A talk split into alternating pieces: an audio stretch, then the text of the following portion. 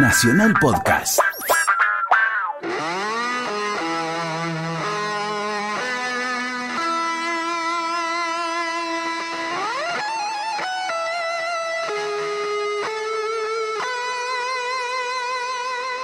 Estados Unidos iba por otro hito institucional. Los electores estadounidenses habían logrado colocar al primer presidente afroamericano en la Casa Blanca. Se trataba de Barack Obama. Y buscaba otro hito, en esta oportunidad una mujer en el Salón Oval. Y todos pensábamos que finalmente Hillary Clinton iba a suceder a Obama, pero no ocurrió. El 8 de noviembre de 2015, a la noche, los medios de comunicación informaban otra cosa. Cuando están por dar la una de la mañana del 9 de noviembre, estaríamos en posibilidad de informarle ya de manera oficial que el próximo presidente de los Estados Unidos es Donald Trump. La sorpresa fue manifiesta. Se trataba de que Trump terminaba con un clan político de los Estados Unidos. Finalmente el clan Clinton no iba a poner su segundo presidente. Primero había sido Bill, y luego se aguardaba que Hillary ocuparía un nuevo lugar en el poder institucional. Sería la sucesora de Barack Obama.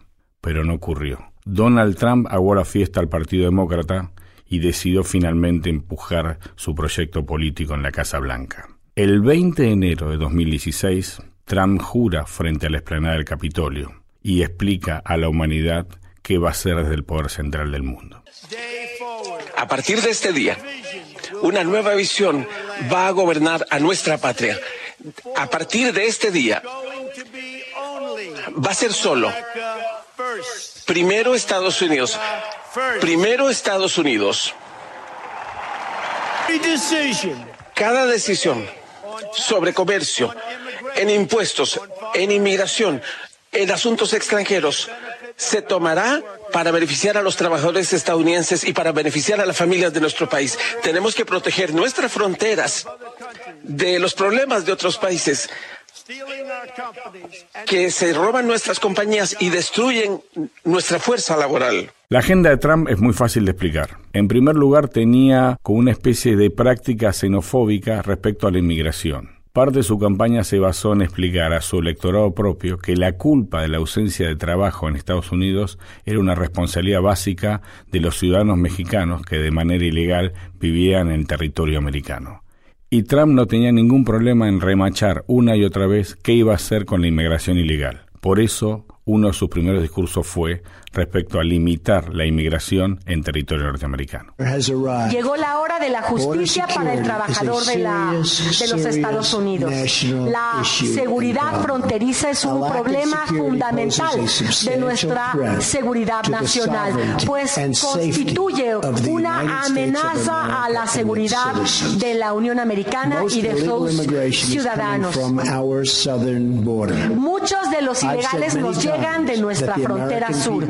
Y yo dije muchas veces que el pueblo de los Estados Unidos no va a pagar por el muro fronterizo. Y se lo dejé muy claro al gobierno de México. La política de Trump estaba dirigida hacia la inmigración ilegal. Y esto implicaba una doble faceta. Por un lado, un decreto que prohibía el ingreso de aquellos a los que Trump consideraba una amenaza para Estados Unidos. No solo inmigrantes que podían llegar de Centroamérica, sino inmigrantes que estaban escapando de países claves de Medio Oriente que sufrían guerra civil o persecución, por ejemplo, ciudadanos que podían llegar de Siria o de Arabia Saudita o, o de Yemen. En ese contexto entonces Trump no los quería en Estados Unidos y planteó una batalla política institucional que finalmente implicó su derrota en la Suprema Corte de los Estados Unidos. Proteger a Estados Unidos del terrorismo islamista. Con ese objetivo, Donald Trump ha firmado un decreto por el que cierra cal y canto las fronteras estadounidenses a todos los refugiados del mundo, así como a los inmigrantes de varios países musulmanes, entre ellos Irán, Irak, Libia, Somalia y Sudán. Trump construyó su victoria electoral a través de dos andariveles. Por un lado, combatir la inmigración ilegal y por otro lado, empujar una nueva política proteccionista. Trump planteaba que el déficit laboral en los Estados Unidos era consecuencia de la competencia desleal en países como México y China y por eso su discurso era apoyar el proteccionismo, cerrar las fronteras y construir todo en territorio americano. El discurso proteccionista de Donald Trump parece ir en serio porque el presidente electo creó el Consejo Nacional de Comercio para detener lo que califica como el éxodo de trabajos desde Estados Unidos hacia China, México y otros países. Mientras Donald Trump planteaba una agenda internacional vinculada a la inmigración ilegal y al proteccionismo, también debía atender a su propia política doméstica. Trump tenía un fuerte enfrentamiento con los medios de comunicación, que criticaban su agenda exterior y su forma de manejar las riendas en el Salón Oval. El público lee periódicos, ve televisión, mira. La gente no sabe si es cierto o falso. Yo sí sé cuando dicen la verdad y cuando no. Yo veo muchas, muchas cosas que no son ciertas y les diré qué más veo. Veo tono, ¿sí? Conocen la palabra tono. El tono es tanto odio. De verdad, yo no soy mala persona, por cierto. Está fuera de control. El nivel de deshonestidad está fuera de control en la prensa. El, público de ustedes ya no les cree. A lo mejor tuve algo que ver con eso. No sé. Veo CNN. Hay tanto coraje y odio. el, odio. Ya ni lo veo. No es que los medios norteamericanos, los medios más tradicionales, el New York Times, la CNN, el Wall Street Journal, New York, en Washington Post, Los Angeles Times, tenían una cuota extra de odio sobre el presidente de los Estados Unidos. Lo que pasa es que estos medios hacían lo que tienen que hacer, ejercer la prensa independiente y cuestionar las medidas del gobierno. Y lo que principalmente cuestionaban estos medios de comunicación norteamericanos era la relación de poder que había montado Trump y su equipo antes de llegar a la Casa Blanca y a continuación cuando el propio Donald Trump estaba sentado en el Salón Oval tratando de establecer una relación de poder continua, sinuosa y opaca con el Kremlin. Republicanos del Congreso se distanciaron del presidente Trump cuando se le preguntó si respetaba al mandatario ruso Vladimir Putin. Sí, lo respeto. Es mejor llevarse bien con Rusia, añadió. Pero es un asesino, le dijo Bill O'Reilly en la entrevista de la cadena Fox. Nosotros tenemos muchos asesinos. ¿Qué cree que nuestro país es tan inocente? El principal problema que tiene Donald Trump en Washington es su relación con los medios de comunicación y la denominada trama rusa. ¿Qué significa la denominada trama rusa? Significa la hipótesis de trabajo del FBI y de la CIA que consiste en tratar de probar que Trump, antes de llegar al poder, hizo un acuerdo político con el Kremlin para debilitar a Hillary Clinton y de esta manera derrotarla en las elecciones de noviembre. Esa es la clave de la relación con los medios y la principal dificultad que enfrenta Trump en sus primeros meses de gestión. No está mal lo que hizo Flynn. Lo que sí está mal es la forma en que otras personas, incluso ustedes mismos que están en esta sala, dieron esa información. Fue la información clasificada que se publicó ilegalmente. Este es el problema. Pueden hablar todo lo que quieran sobre Rusia, que todas estas noticias son falsas. Es un plan fabricado para tratar de compensar la pérdida de los demócratas. En este contexto aparece el enfrentamiento público que tuvo Donald Trump con el titular del FBI, quien resistía su presión para desviar la investigación o finalmente enterrarla y de esta manera no descubrir hasta qué punto Trump había llegado en una relación con Vladimir Putin para llegar al poder y complicar a Hillary Clinton. Necesito lealtad, espero lealtad. Esto es lo que le llegó a pedir Trump en una cena en la Casa Blanca al despedido director del FBI, James Comey, para tratar de influir de todas las formas posibles sobre la investigación de la trama rusa. Esta es una de las muchas presiones que confirma la demoledora declaración con la que va a abrir la sesión del Comité de Inteligencia del Senado que investiga su fulminante cese cuando se negó a someterse a las imposiciones del presidente.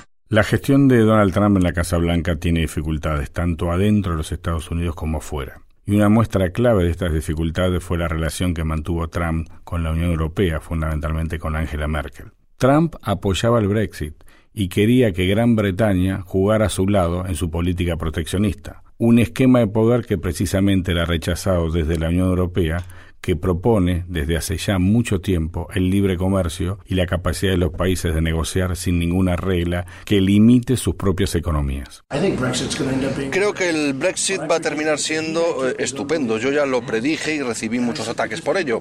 Entonces ya dije que la gente no desea que vengan a su país otras personas desde fuera a su territorio para destrozarlo. El Reino Unido ha sido muy listo al decidir salir. Mientras Donald Trump buscaba un acuerdo político con Theresa May, la primera ministra inglesa, a su vez establecía una relación de tiranteza y dureza con la canciller alemana Angela Merkel. Y en este contexto, el escenario de batalla fue el cambio climático. Donald Trump no quería apoyar los acuerdos de París, mientras que Merkel exigía que se apoyara y que Estados Unidos continuara dentro de los acuerdos de París porque lo consideraba un tema clave en la globalización. La discusión sobre el clima fue muy difícil, por no decir muy insatisfactoria. Estamos en una situación de siete contra uno si se incluye a la Unión Europea. O sea, hasta ahora nada indica si Estados Unidos se quedará en el Acuerdo de París o no. Por lo tanto, no es que evitemos el tema, sino que dejamos muy claro que nosotros, los seis miembros del G7 más la Unión Europea, continuamos apoyando los objetivos. El Acuerdo del Clima de París no es cualquier acuerdo, sino un acuerdo central para el curso de la globalización. Pero la política exterior no es una ciencia exacta. En este punto, mientras Angela Merkel batallaba contra Trump, Emmanuel Macron, el presidente de Francia, buscaba un acercamiento con Donald Trump. Y así ocurrió. El 14 de julio de 2017, Trump visita París y se encuentra con Macron, y Macron luego explica a los periodistas que es posible un acercamiento entre la posición intransigente de la Casa Blanca y la mirada adversa que tiene sobre esta posición de la canciller alemana. No estoy de acuerdo con la forma en la que Estados Unidos interpreta la importancia del Acuerdo de París. Hemos hablado de ese desacuerdo, pero ¿debería eso entorpecer el resto de conversaciones? Definitivamente no, en ningún caso. Compartimos puntos de vista y objetivos en muchos otros temas. Mientras Donald Trump trata de resolver su crisis de política doméstica, esto es, conflicto en el gabinete, enfrentamiento con los medios de comunicación, una investigación interna del FBI y la CIA respecto a sus relaciones con Vladimir Putin, el presidente de los Estados Unidos trata de encontrar una salida a esta crisis buscando otra alternativa a nivel exterior, y finalmente la encontró plantarle cara al régimen de Corea del Norte y amenazar con una guerra que se puede transformar en global. Corea del Norte debería dejar de hacer amenazas a Estados Unidos. Ellos se enfrentarán con el fuego y la furia como el mundo nunca lo ha visto. Él ha estado muy amenazado más allá de lo normal. Y como dije, se enfrentarán al fuego y la furia, y con franqueza, con una fuerza como el mundo nunca ha visto antes. Donald Trump amenaza con una guerra violenta a Corea del Norte, pero esto no implica terminar con la crisis política que hay en su propio gobierno. Y en este sentido, finalmente, decide reemplazar a su jefe de gabinete, el presidente del Partido Republicano, y poner en su reemplazo a un militar con muchísimo poder en Washington que le permitiría resolver una crisis política que viene arrastrando desde el comienzo de su mandato. Pero el gobierno de Donald Trump es una montaña rusa. Al principio tuvo enfrentamientos con México, Luego tuvo enfrentamientos con Angela Merkel. Luego se sumó la situación en Corea del Norte y finalmente cambió su propio jefe de gabinete y decidió enfrentar a Nicolás Maduro, presidente de Venezuela. En este marco, Trump se olvidó de la diplomacia y amenazó con un desembarco de las tropas norteamericanas en Caracas, la capital de Venezuela. Tenemos muchas opciones con Venezuela y no voy a descartar la opción militar. Hay muchas opciones. Es un país vecino, estamos en todo el mundo y tenemos tropas en todo el mundo. Lugares que están muy lejos. Venezuela no está tan lejos. Hay gente sufriendo y muriendo. Tenemos muchas opciones con Venezuela, incluida la opción militar si fuera necesario.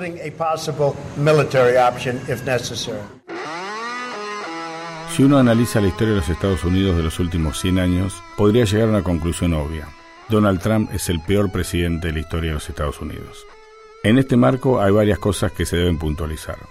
Primero, prácticamente rompió relaciones con México, que es su principal aliado en el acuerdo del NAFTA junto a Canadá. Segundo, maltrató a Theresa May cuando llegó a Washington, que es su principal aliada en Europa y la Unión Europea. Tercero, se enfrentó con Angela Merkel, que tiene una posición distinta a la que él plantea respecto al proteccionismo. Cuarto, prácticamente declaró la guerra a Corea del Norte. Quinto, prácticamente declaró la guerra a Venezuela. Sexto, tiene una investigación abierta del FBI y la CIA para determinar si finalmente conspiró con Vladimir Putin para derrotar a Hillary Clinton en las elecciones presidenciales de 2016. Y además tenés que sumar su posición muy peculiar sobre el cambio climático, su relación fría con el Papa Francisco, su mirada distinta a cómo resolver la crisis en Medio Oriente, su estrategia para terminar con ISIS y la manera en que finalmente va a resolver las diferencias que hay entre Estados Unidos y Europa sobre el proteccionismo y su impacto en la economía mundial. No hay ninguna duda que Trump tiene una agenda al revés de lo que está planteando el mundo y la globalización. Habrá que ver si Trump adecua su agenda a los designios del mundo o finalmente cae en un juicio político empujado por su propio partido y las fuerzas demócratas que no le perdonan haber atado su triunfo a una conspiración montada desde el Kremlin por Vladimir Putin.